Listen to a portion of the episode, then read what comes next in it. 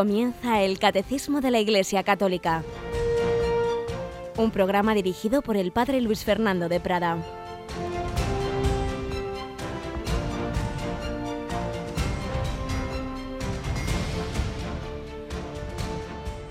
Alabados sean Jesús y María. Muy buenos días, querida familia de Radio María estos nombres, Jesús, María, al que debemos siempre añadir San José, son los nombres en los cuales comenzamos y acabamos nuestros días, nuestra jornada cristiana. Vivimos no solo, vivimos en la compañía, en la compañía de Jesús, no me refiero a la orden religiosa, sino en esa compañía vital de vivir siempre con Jesucristo, pero vivimos también bajo la mirada materna de la Virgen María y de su esposo San José. Tenemos hoy a Mónica Martínez en el control. Buenos días, Mónica. Muy buenos días, padre. Buena compañía, ¿verdad? Para caminar. Y además que la tenemos siempre. Siempre, claro que sí. Cuando nos apoyamos en personas humanas que hoy están y mañana no, pues luego, claro, nos podemos quedar muy decepcionados y nunca además nos van a llenar del todo. Mientras que el Señor y con esa ayuda media y mediación materna de la Virgen y de su esposo San José, pues son los únicos que realmente pueden llenar nuestro corazón y ayudarnos a vivir con los demás, porque evidentemente también el Señor quiere que nos ayudemos mutuamente y nos apoyemos mutuamente, pero no haciendo de los demás nunca un ídolo.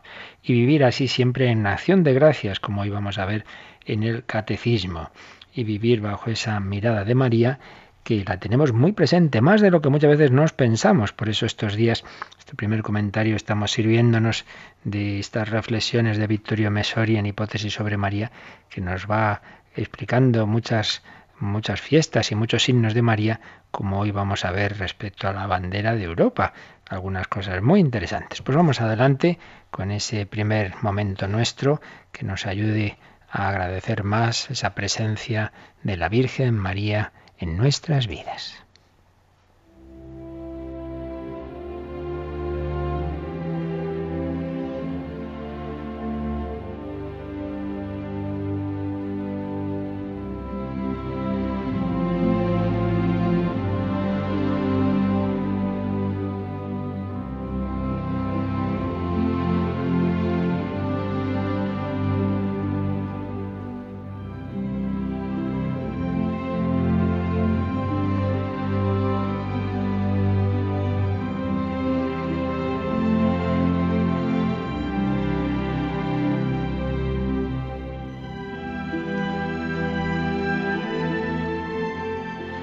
Conocemos esa bandera de Europa que además está su signo en las matrículas de los coches, ese fondo azul, esas doce estrellas blancas y muchos piensan, bueno, ¿será que cuando empezó Europa eran doce naciones? Pues no, no es así.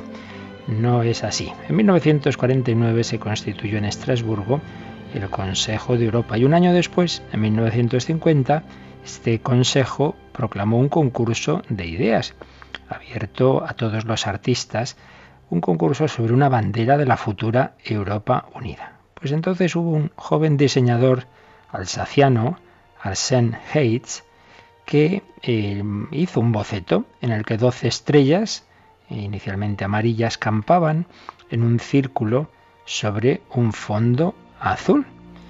Em, y de entre los 101 bosquejos llegados de todo el mundo, de una manera inexplicable, diría después el, ganador del, concurso, el Consejo de Europa eligió el suyo.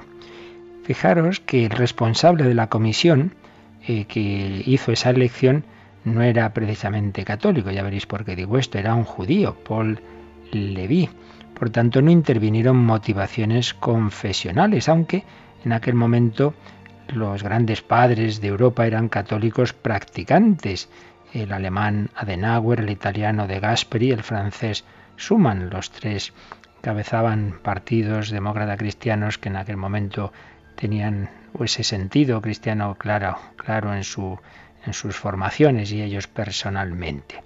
Entonces, pues se acepta, se acepta este diseño y va a ser de la bandera de Europa y va a ser el que estará presente, como digo, en símbolos como las propias matrículas. Ahora bien, cuando ya posteriormente a ser elegido eh, se supo cuál había sido la inspiración que había tenido eh, Heinz, pues resulta que él estaba leyendo por aquel entonces las revelaciones de la Virgen María a Santa Catalina Labouré.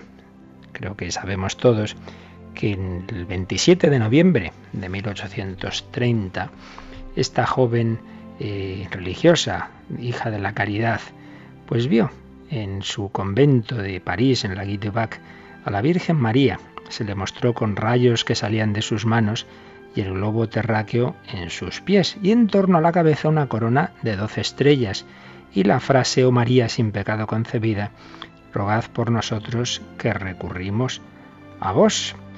Y claro, esto no es que fuera una novedad, ya sabemos que en el Apocalipsis aparece esa mujer vestida de sol coronada con doce estrellas. Cuando el confesor y la superiora de, de, Catalina Lauré, que eran los únicos que sabían lo que las revelaciones que estaba teniendo esta religiosa, le pidieron a un artista diseñar y plasmar esa medalla que la Virgen le había sugerido, pues en torno, plasmando esa visión que había tenido el artista puso, no le entraba en, una cara de la medalla y la Virgen coronada con las estrellas y la puso en la parte de detrás, esas doce estrellas, en torno, rodeando un óvalo que contiene una M, la M de María, la cruz y los dos corazones. Pues bien, esta medalla se acuñó a millones, ha sido repartida a millones. Eh, San Maximiliano Colbe, por ejemplo, en el siglo XX la repartía la Madre Teresa, un servidor. Tiene una medalla que me dio una ocasión que pude saludar a la Madre Teresa. A millones se ha repartido este signo de protección de la Virgen María. Pues bien, como digo, este artista leía esta historia y se inspiró en esa medalla milagrosa que llamamos para el diseño. Cuando le preguntaran en, en aquel concurso por qué el número 12, él no dijo eh, que se había inspirado en esto, simplemente dijo una cosa verdadera, que el número 12 es un signo de plenitud, un número de plenitud. En el Antiguo Testamento, las doce tribus de Jacob, los doce apóstoles, etcétera, número de plenitud. Por tanto, no se refería a los doce estados, a las doce naciones, del Consejo de Europa, que aunque luego aumentaran, como ha sido mucho el número de naciones de Europa, no había que cambiar ese número de estrellas. En definitiva, que la providencia hizo que la bandera, el signo de Europa, eh, sin que muchos lo supieran, realmente sea un signo mariano, el color azul de la Virgen, las doce estrellas de esa mujer coronada y de esas doce estrellas que aparecen en la medalla milagrosa. Se adoptó finalmente la bandera azul con el círculo de 12 estrellas de color ya blanco en 1955. ¿Y sabéis qué día se aprobó? El 8 de diciembre, fiesta de la Inmaculada Concepción. Por supuesto, no fue por motivaciones religiosas, pero el calendario político del momento hizo, coincidió que fuera esa fecha. ¡Qué casualidad! Y dice Vittorio Mesori que tenemos pues un ejemplo de cómo la providencia, igual que veíamos ayer con la fiesta de la Asunción, pues se servía de distintas circunstancias para que el signo de la Inmaculada estuviera en tantas banderas y estuviera en todas las matrículas de los coches que surcan los caminos de Europa.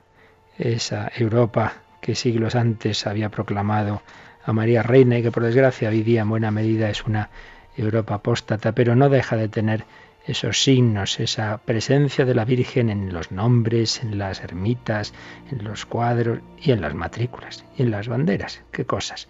Los caminos del Señor. Un color azul y un color blanco mariano que están también, y no nos da tiempo a explicarlo mucho, en la bandera de las Naciones Unidas, que está también en la bandera de Israel, que está también, particularmente ese color azul.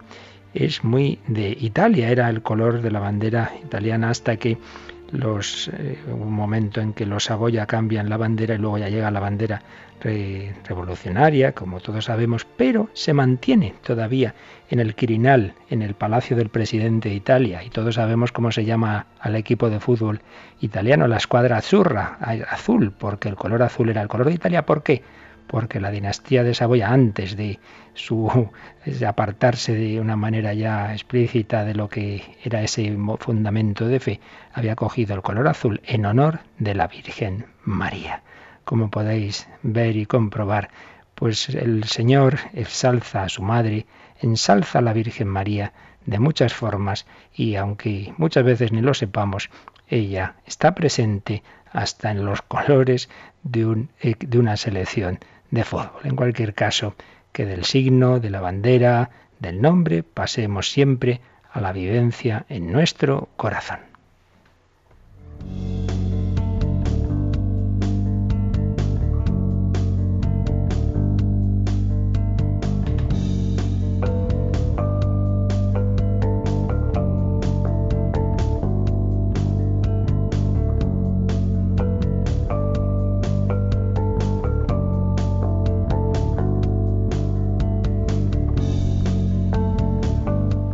Mónica, contenta de llevar en tu coche la matrícula un símbolo de la Inmaculada, ¿eh? Bueno, claro que sí. La verdad es que quién se lo iba a imaginar, ¿no?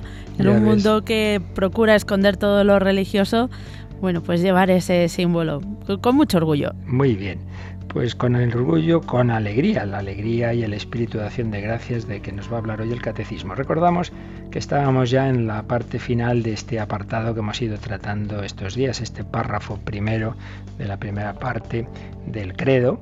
Eh, las consecuencias vitales de la fe en el Dios único. Y es que decíamos ayer que si una persona dice, sí, sí, yo creo en Dios, pero eso no afecta a su vida ordinaria, pues señal de que es una fe muy poco viva, porque la auténtica fe tiene que manifestarse en, todo, en todo. Y decíamos que si uno, su vida apenas cambiaría, si dejara de creer en Dios, no cambiaría más y a lo mejor va a misa y dejaría de ir, o, o rezar algo y poco más, pues mala señal, porque la fe en el Dios que se ha revelado en Cristo, pues afecta a toda nuestra vida. Uno no puede vivir igual si, Dios es el centro, no tiene que vivir para Él y tiene que vivir conforme a Él nos ha dicho. Y si no, pues es eso, es un Dios lejano, es una idea, una idea de Dios, vale, que está allá arriba, pero yo hago mi vida al margen de Él. Eso no es la, la verdadera fe. La fe se debe convertir en esperanza y sobre todo en caridad. La virtud reina y tiene muchas consecuencias como veíamos ayer, reconocer la grandeza y la majestad de Dios, vivir en espíritu de adoración y jerarquizar todo en torno a Él. Dios es el único absoluto. No debemos hacer ídolos de nada ni de nadie. Solo Dios es Dios. Solo Él adorar. No adoréis a nadie más que a Él. Y servirle, alabar, hacer reverencia y servir a Dios nuestro Señor, dice San Ignacio de Loyola en su principio y fundamento. Pero el número 224 nos va a sacar otra consecuencia de la fe, una consecuencia también muy importante para nuestro día a día es vivir en acción de gracias. Si Dios es el único, todo lo que somos y todo lo que poseemos viene de Él. ¿Qué tienes que no hayas recibido? ¿Cómo pagaré al Señor todo el bien que me ha hecho? Así pues, una consecuencia que el catecismo saca de la fe en el Dios único es que debemos vivir siempre en acción de gracias. Claro, si reconocemos en Dios nuestro principio, de Dios venimos, a Dios vamos, si Él es el creador, si todo, todo proviene de Él, pues lo lógico es que viva en acción de gracias. El hombre que no reconoce a Dios se cree poco menos que Él es Dios, que Él se ha hecho a sí mismo, que Él ha creado el mundo, que, que todo se nos debe a nosotros mismos, lo cual es todo absolutamente falso, pero así nos lo creemos. Y sin embargo, la fe y la razón en esto también, pero desde luego la fe nos dice que no es así. Y mm, nos lo expresa el catecismo con dos citas. Una de San Pablo, primera carta a Corintios 4.7. ¿Qué tienes que no hayas recibido? Cuando uno se empieza a envanecer y a pensar, ay, que bien hago esto, que bien hago lo otro, pero vamos a ver, ¿con qué lo haces? Con unas cualidades que quién te las ha dado. No, no, yo, yo, que yo que he estudiado, claro, has estudiado, has estudiado con la inteligencia que Dios te ha dado, con una salud que Dios te ha dado, con una familia, con un colegio, con unas oportunidades ¿Qué tienes que no hayas recibido? Nada de creerte aquí, yo soy no sé qué. Fijémonos que la persona humana que más ha recibido, más excelsa, es precisamente la Virgen María. Recordábamos que la etimología, una de las dos más probables de la palabra María, es excelsa, elevada. Y, pero ella dice en el Magnificat que, todo viene de Dios. Proclama mi alma la grandeza del Señor. Se alegra mi espíritu en Dios, mi Salvador, porque ha mirado la bajeza, la pequeñez de su esclava. Ella, que es la más excelsa, la más grande, se llama pequeña y esclava. pero es consciente de que ha recibido mucho, pero eso, recibido, que no es que solo haya ganado ella. ¿Qué tienes que no hayas recibido?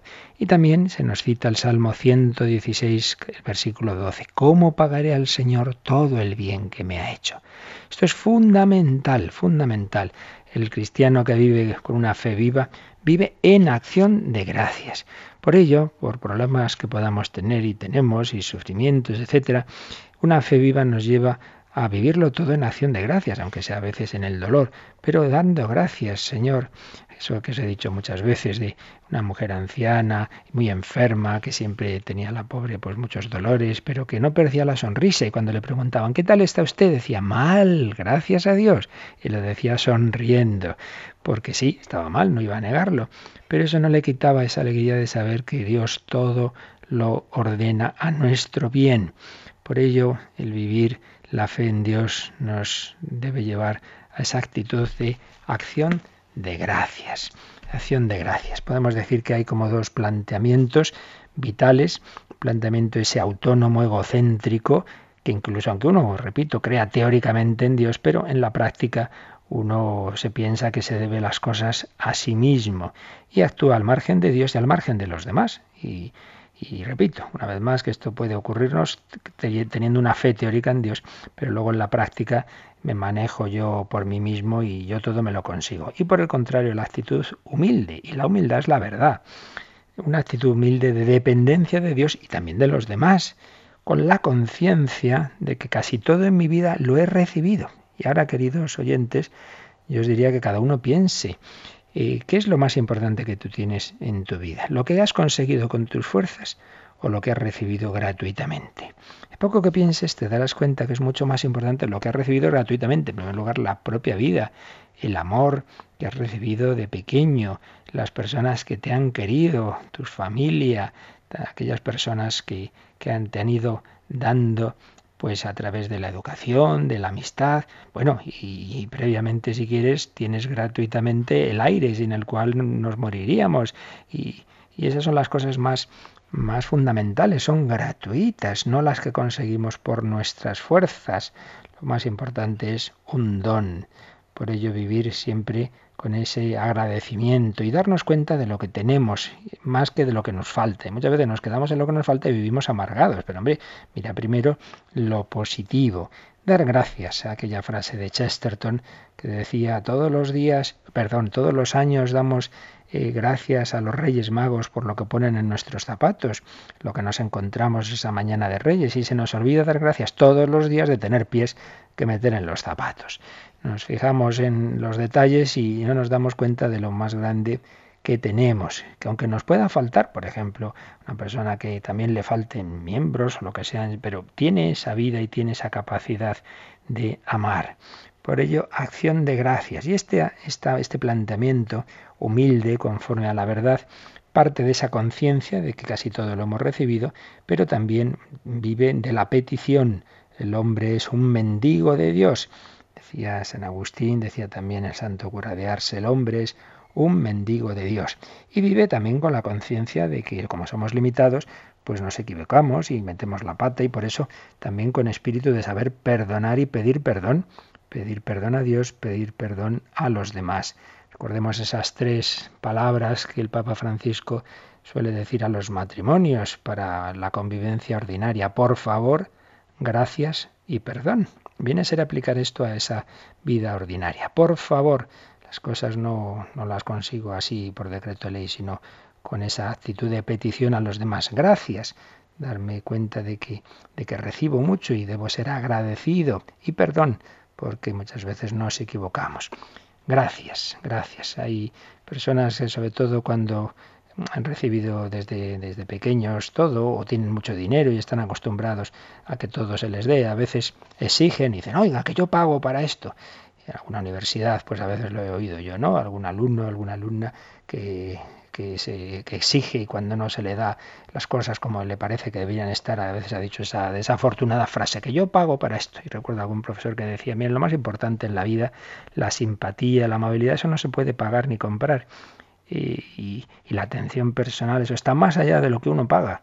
Lo más importante es gratuito. Vivir en acción de gracias. Y fijémonos que hay una forma oculta de desagradecimiento que nos indica que quizá no estamos viviendo mucho conforme a este punto del catecismo, quizá no estamos viviendo mucho en acción de gracias. ¿Cuál es un, un síntoma de que algo falla en nuestra vida? La queja. A veces nos quejamos mucho, mucho.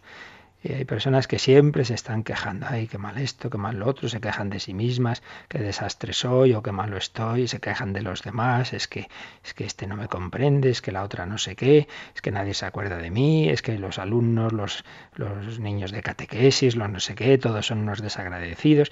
Muchas veces vivimos instalados en la queja y eso hace la vida insoportable. Vivir con una persona que siempre se está quejando, pues es mal asunto, mal asunto. Hay que intentar tener esa obra de misericordia, de callarnos los problemas y, y, no convertirlos en esa queja, que desde luego no es nada sana ni para uno mismo ni para los que conviven con nosotros.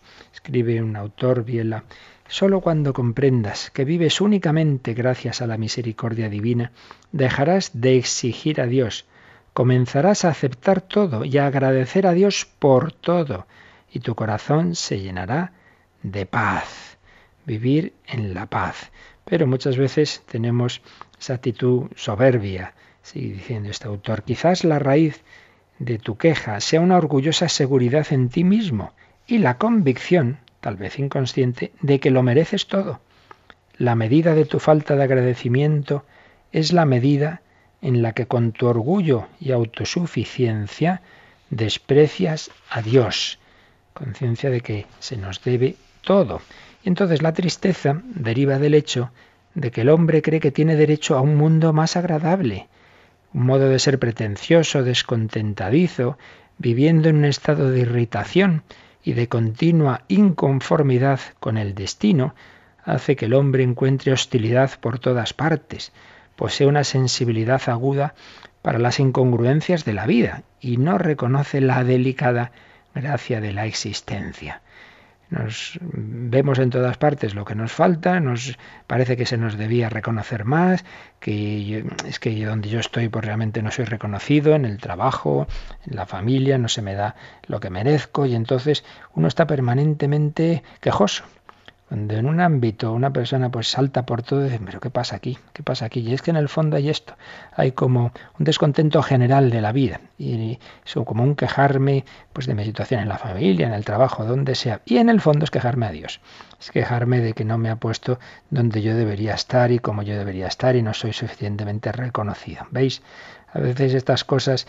Eh, tan cotidianas, pues indican que, que, hay algo que falla en nuestra fe. Y a lo mejor esa persona reza mucho y va mucho, pero no, no, no lo acaba de vivir en serio, no acaba de asumir que el Señor pues nos ha puesto en esas circunstancias. Ahí es donde tienes que santificarte y no estar constantemente pensando que las cosas deberían ser de otra forma, no estarse quejando, aceptar y asumir pues que todo en esta vida es limitado, que empezando por nosotros mismos y los demás y la convivencia pues siempre tiene esas limitaciones y esos roces y esos sufrimientos y, inevitablemente pues muchas veces sin darnos cuenta pues pues no nos damos cuenta de lo que hace el otro y no se lo reconocemos, pues así somos, pero no estar con ese cuadernito apuntando, me han dicho, me han dejado de decir, cuadernito de ofensas personales, de ninguna manera.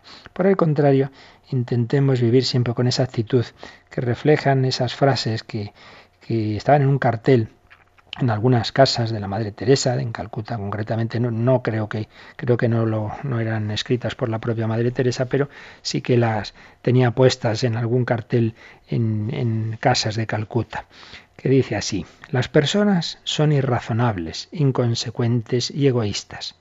Ámalas de todos modos. Si haces el bien, te acusarán de tener oscuros motivos egoístas. Haz el bien, de todos modos. Si tienes éxito, si te ganas amigos falsos y enemigos verdaderos, lucha de todos modos. El bien que hagas hoy será olvidado mañana. Haz el bien, de todos modos. La sinceridad y la franqueza te hacen vulnerable. Sé sincero y franco, de todos modos. Lo que has tardado años en construir puede ser destruido en una noche construye de todos modos. Alguien que necesita ayuda de verdad puede atacarte si le ayudas. Ayúdale de todos modos. En definitiva, da al mundo lo mejor que tienes y te golpeará a pesar de ello. Pues da al mundo lo mejor que tienes, de todos modos.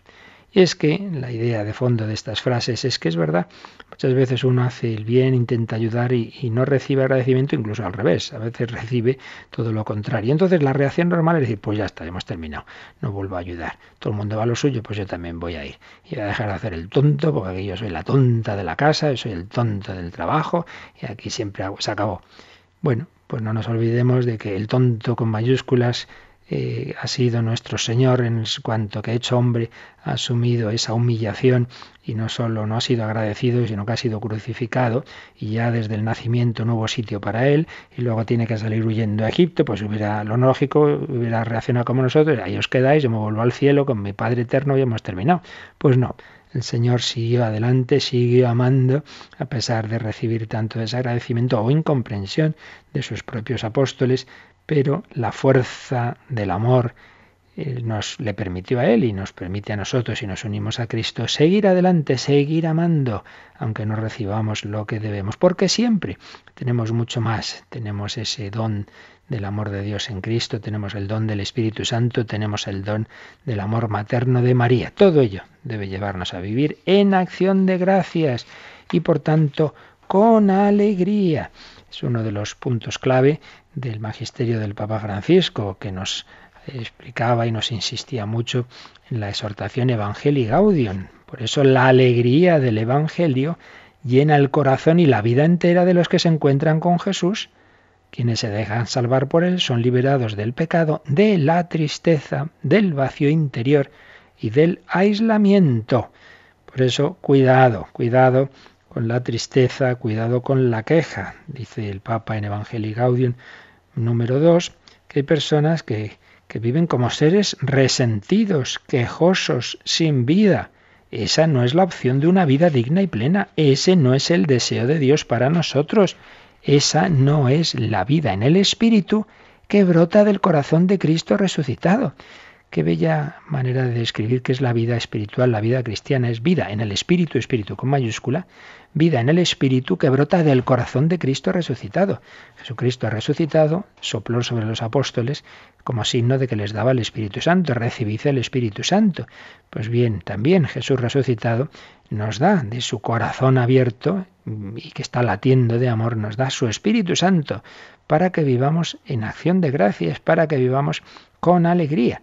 Por eso sigue diciendo Evangelii Gaudium, invito a cada cristiano en cualquier lugar y situación, por tanto, a ti que me estás oyendo ahora, en cualquier situación que estés de tu vida, invito a cada cristiano a renovar ahora mismo, no esperes a mañana, ahora mismo, su encuentro personal con Jesucristo.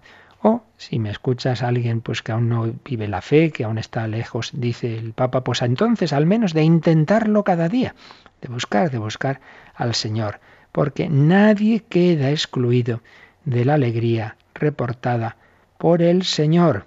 Ay, pero es que yo estoy muy mal, estoy pecado, ¿cómo voy a vivir contento? El Señor, dice el Papa, te espera con los brazos abiertos. Entonces dile, Señor, me he dejado engañar, de mil maneras escapé de tu amor, pero aquí estoy otra vez para renovar mi alianza contigo. Te necesito. Rescátame de nuevo, Señor. Dios no se cansa nunca de perdonar somos nosotros los que nos cansamos de acudir a su misericordia. Bueno, toda la exhortación eh, Evangelii Gaudium nos va a dar esos motivos de vivir en acción de gracias, de vivir con alegría. Por ejemplo, cuando habla de las tentaciones del, del evangelizador, dice, no al pesimismo estéril. La alegría del Evangelio es esa que nada ni nadie nos podrá quitar. Los males de nuestro mundo y de la Iglesia están ahí, no, somos eh, optimistas ingenuos que no vemos los males que existen, hay mucho, pero los males no deberían ser excusas para reducir nuestra entrega y nuestro fervor. Miremoslos como desafíos para crecer. Cuando tengamos un problema, me decir, ay Dios mío, ay, ay, a ver si me quita Dios esto, míralo como algo que Dios ha dejado ahí para que madures, para que crezcas. Sin dificultades no se madura. Seguir adelante. Y también dice el Papa que tenemos esa tentación grande de la conciencia de derrota que nos convierte en pesimistas, quejosos y desencantados con cara de vinagre. Un cristiano tiene que notárselo en primer lugar en su cara, en su sonrisa, eso que se cuenta históricamente de que a un presidente de Estados Unidos le propusieron a alguien para un cargo importante, dice, no, no, no, pero ¿por qué no? No por su cara, pero ¿qué culpa tiene de su cara? Dice, cualquier hombre es responsable de su cara a partir de los 40 años. No en el sentido que fuera feo, sino en el sentido, en el sentido de que tenía una cara, pues eso, de amargura, de tristeza, decir, no, pues eso es culpa suya, porque si uno se esfuerza en sonreír o, no, eso se va marcando en los rasgos de la cara. Vivir con alegría, no como pesimistas quejosos y desencantados con cara de vinagre. Estas expresiones tan populares del Papa. Nadie puede emprender una lucha si de antemano no confía en el triunfo. No, es que está todo tan mal, para que dar catequesis y luego los niños se olvidan de todo, para que educar a los hijos y luego te, te dejan ahí tirado. Hombre, vaya esperanza la tuya. El triunfo cristiano es siempre una cruz, pero una cruz que es al mismo tiempo bandera de victoria que se lleva con una ternura combativa ante los embates del mal. No nos dejemos robar la esperanza. Bueno, podríamos estar aquí muchas horas leyendo Evangelio Gaudium, ya lo hemos hecho en, en, otros programas, pero simplemente recordarlo en este punto en que estamos comentando esa consecuencia que debe tener la fe en el Dios revelado en Cristo. Si tenemos esa auténtica fe, se tiene que notar en que vivimos con acción de gracias y por tanto con alegría. Vivir en el amor de Dios, vivir para amar a Dios. El hombre es creado para amar a Dios, el hombre es creado para en todo amar y servir. Dice San Ignacio de Loyola en la última meditación de sus ejercicios espirituales, la contemplación para alcanzar amor, en todo amar y servir. Pues vamos a meditarlo un poquito y a pedir al Señor vivir así, vivir las consecuencias de nuestra fe, vivir con alegría, vivir para amarle y servirle.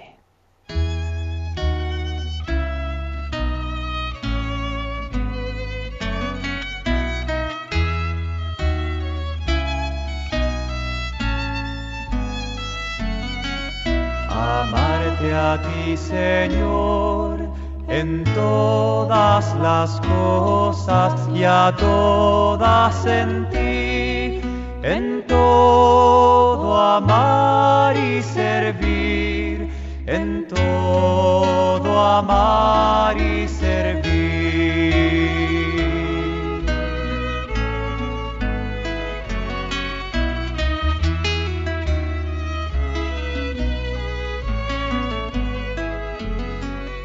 Tu amor me ha dado vida, tu amor me ha dado ser. De ti me viene todo y a ti debe volver. Gustoso pues te ofrezco mi haber, mi poseer. Tu amor y gracia dame, de más no es menester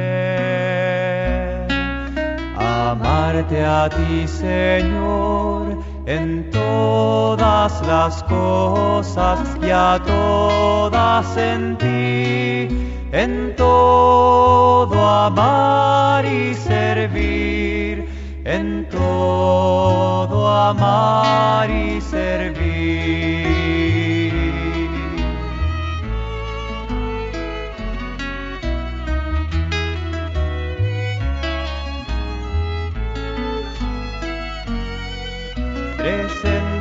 Las criaturas y activo en todo estás.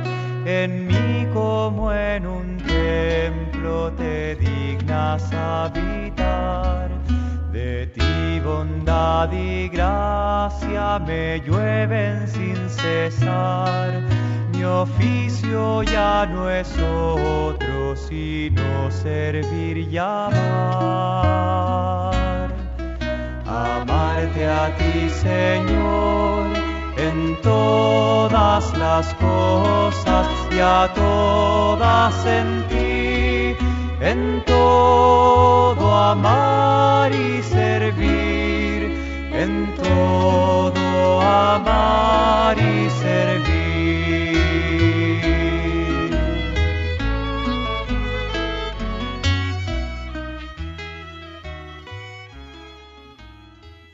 Están escuchando el Catecismo de la Iglesia Católica con el Padre Luis Fernando de Prada.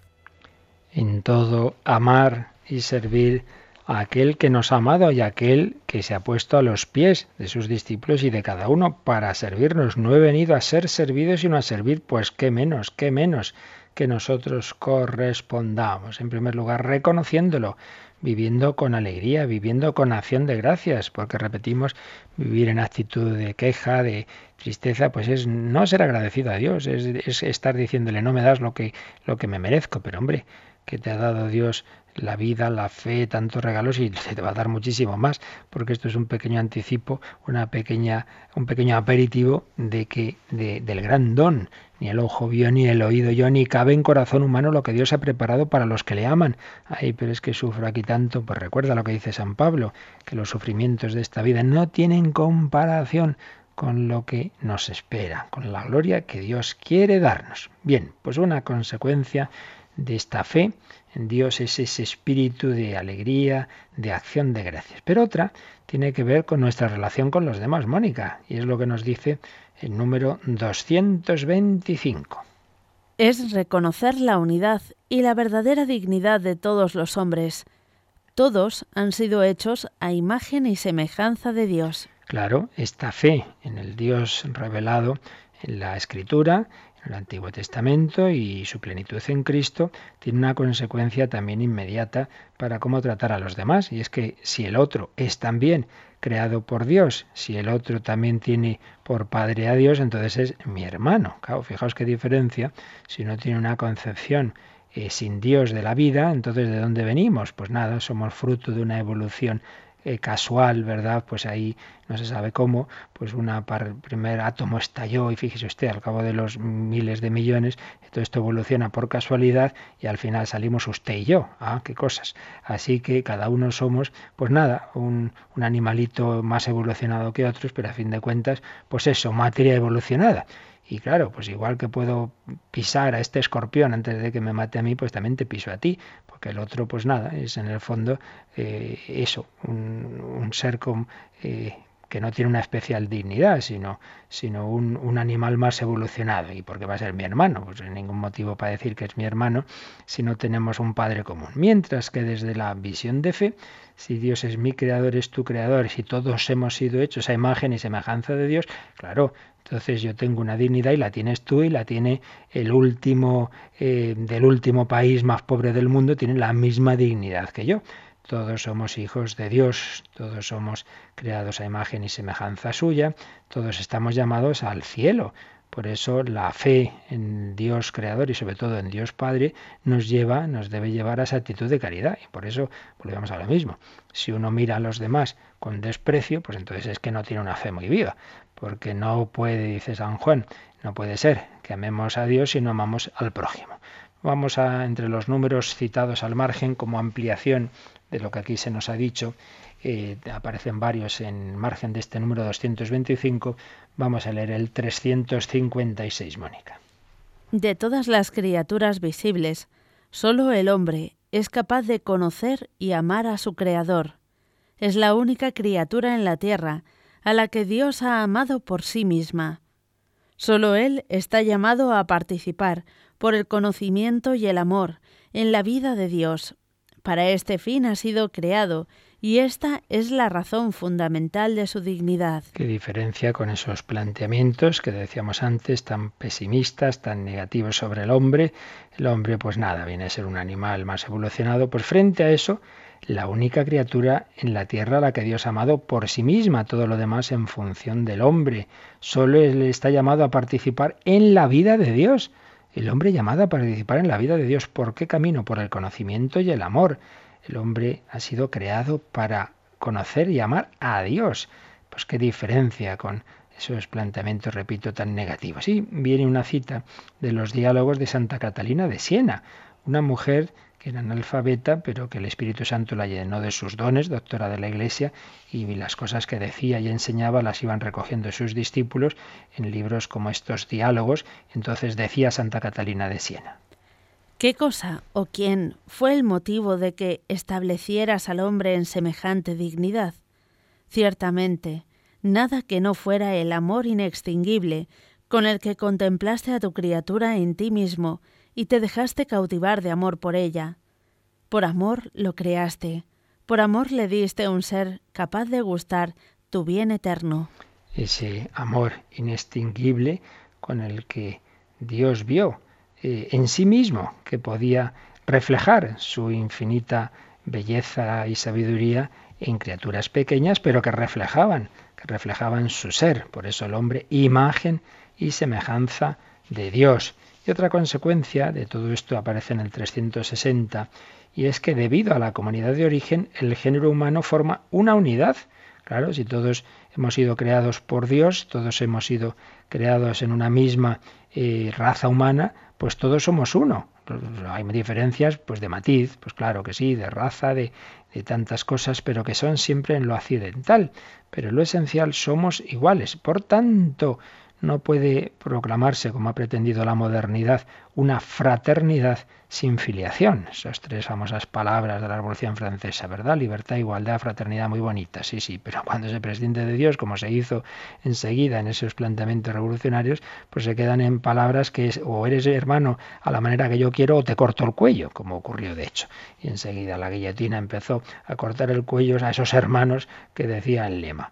Claro, si es que no somos uno porque no venimos del mismo Dios, ya me dirás entonces por qué vamos a ser hermanos. Así pues, una consecuencia de esta fe en Dios es esa unidad y ese reconocer la dignidad de todos los hombres. Repito, pues que cada uno se lo aplique y piense si hay alguien a quien un poco lo menosprecia, le cae mal o ya lo prejuzga o porque sea también un delincuente incluso, no pierde, no pierde esa dignidad de ser humano, eso de que a veces llamamos alimañas o cosas así, a los delincuentes, a los terroristas, una cosa es que actúen muy mal, muy mal, claro que sí, eso es una cosa, y otra cosa es que siguen siendo hijos de Dios llamados a la conversión, llamados al amor, llamados a vivir en, en relación con Dios y en relación con los demás. Bueno, pues una consecuencia de la fe en Dios.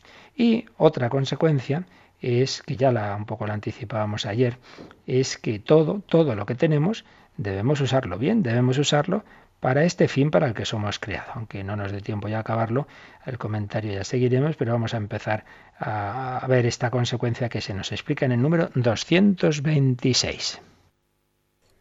Es usar bien de las cosas creadas. La fe en Dios, el único, nos lleva a usar de todo lo que no es Él, en la medida en que nos acerca a Él, y a separarnos de ello en la medida en que nos aparta de Él. Es pues lo que decíamos del principio y fundamento de San Ignacio. Tengo un, un único objetivo en mi vida, unirme a Dios, amar, crecer en el amor, fin único de mi vida. El único error de la vida es no ser santo, es no llegar al cielo, es no llegar a ese fin que es la santidad, que es la salvación. Entonces todo lo demás son medios para ese fin vida larga o corta, riqueza o pobreza, estas amistades o estas otras, este estudio o este otro, este trabajo o el de más allá, esta diversión o no, este empleo del tiempo libre, en el deporte, en la televisión, el dinero, todas las circunstancias de mi vida, todo son para ayudarme a ese fin.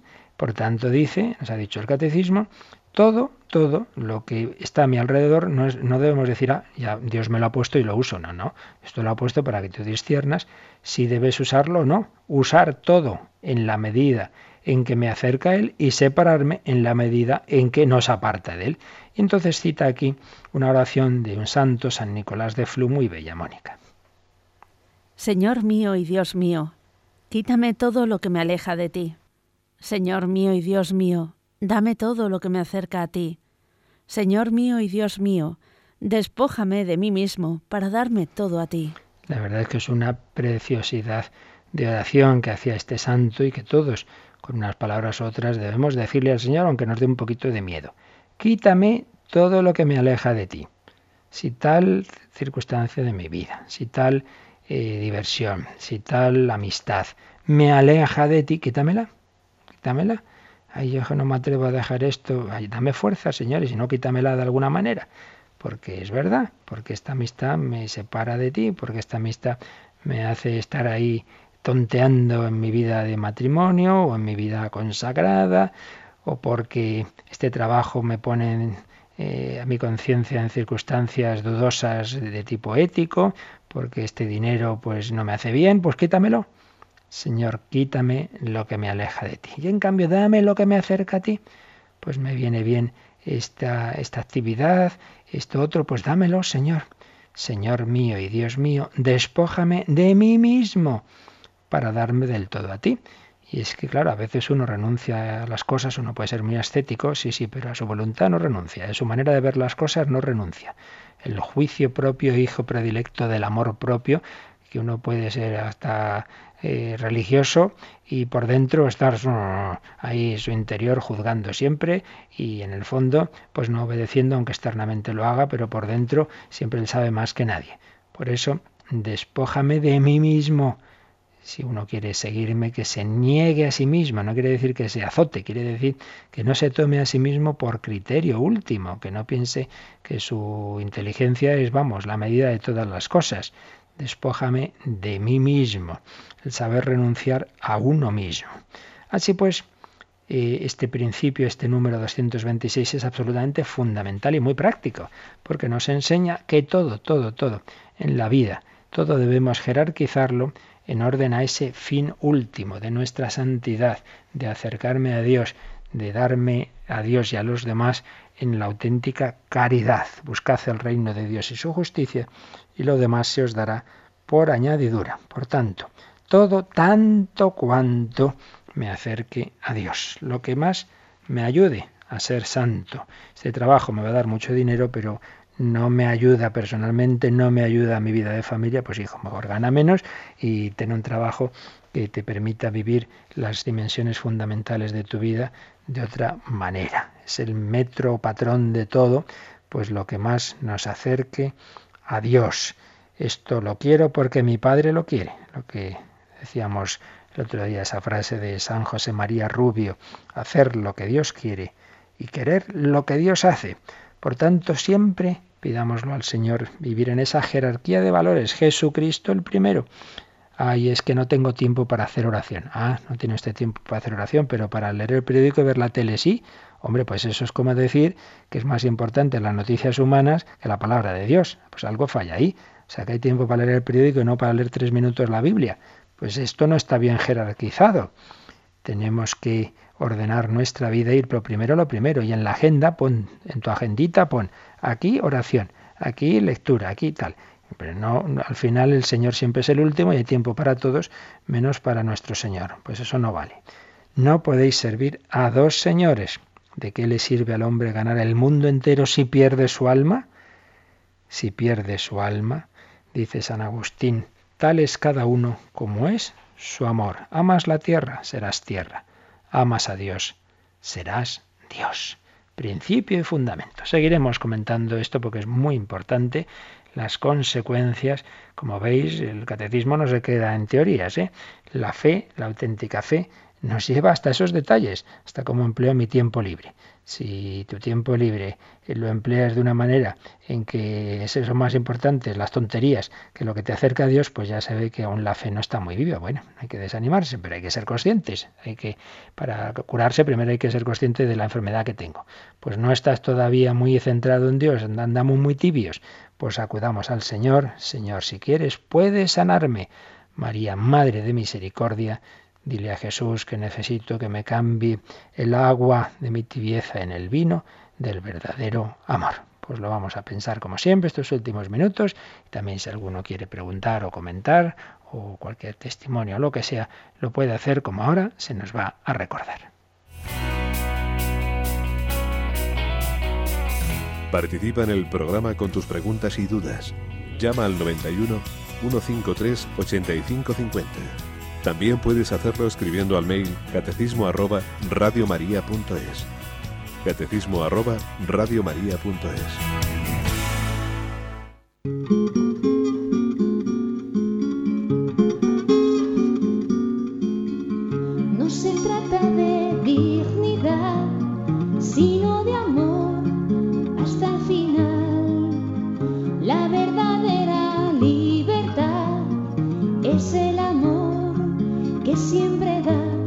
porque amor no es decir te quiero, sino en silencio llevar la cruz.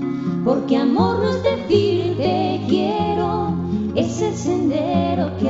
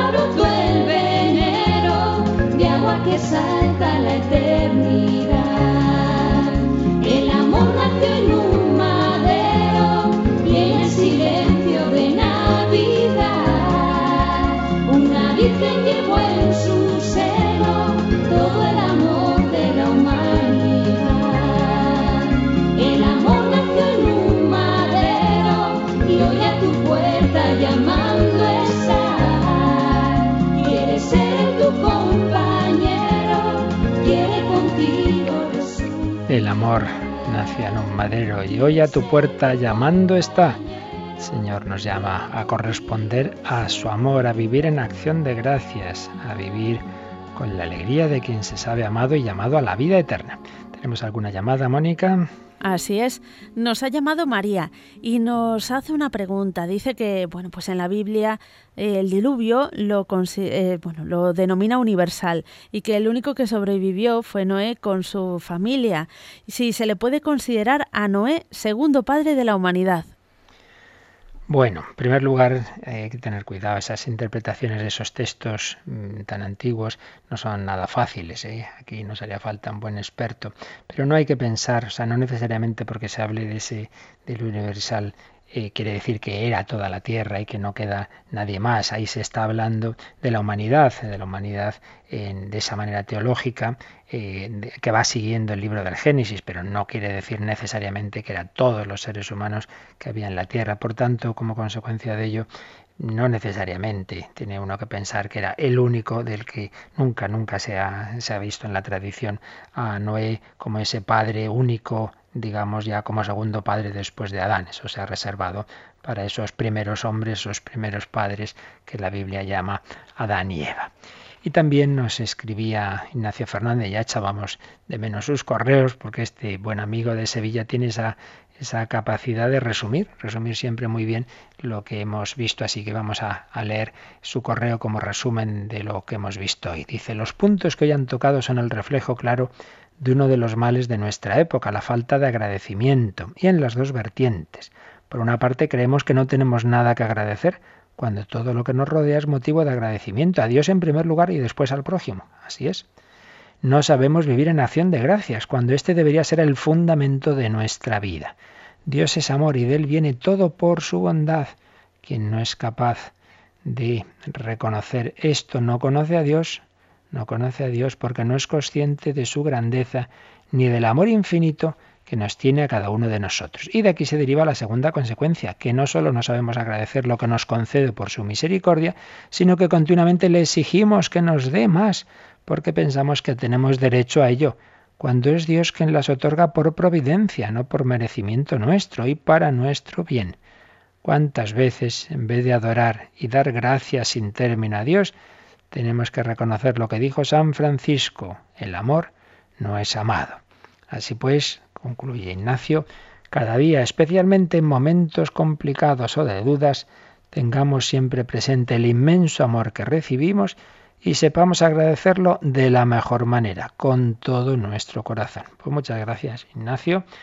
Y hagamos así, queridos oyentes, intentemos corresponder viviendo en acción de gracias, viviendo con todo nuestro corazón los dones que Dios nos da.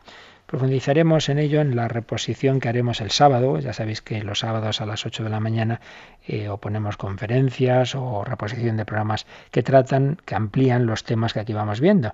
Y este tema también lo tocamos en, en un programa del hombre de hoy y Dios hace un par de años y el sábado lo podremos escuchar y ahí lo que hemos visto hoy pues se ampliará con películas, con esa manera que tenemos en ese programa que es más digamos en un diálogo con la cultura de hoy y especialmente también puede ayudar a, a personas más alejadas, a jóvenes, etcétera, el sábado.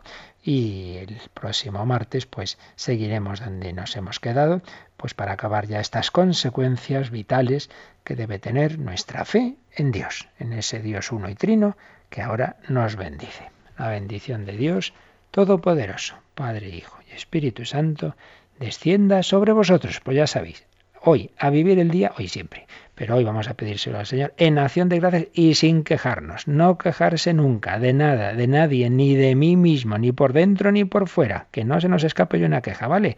Pues que lo vivamos así con Jesús y con María. Muy buenos días.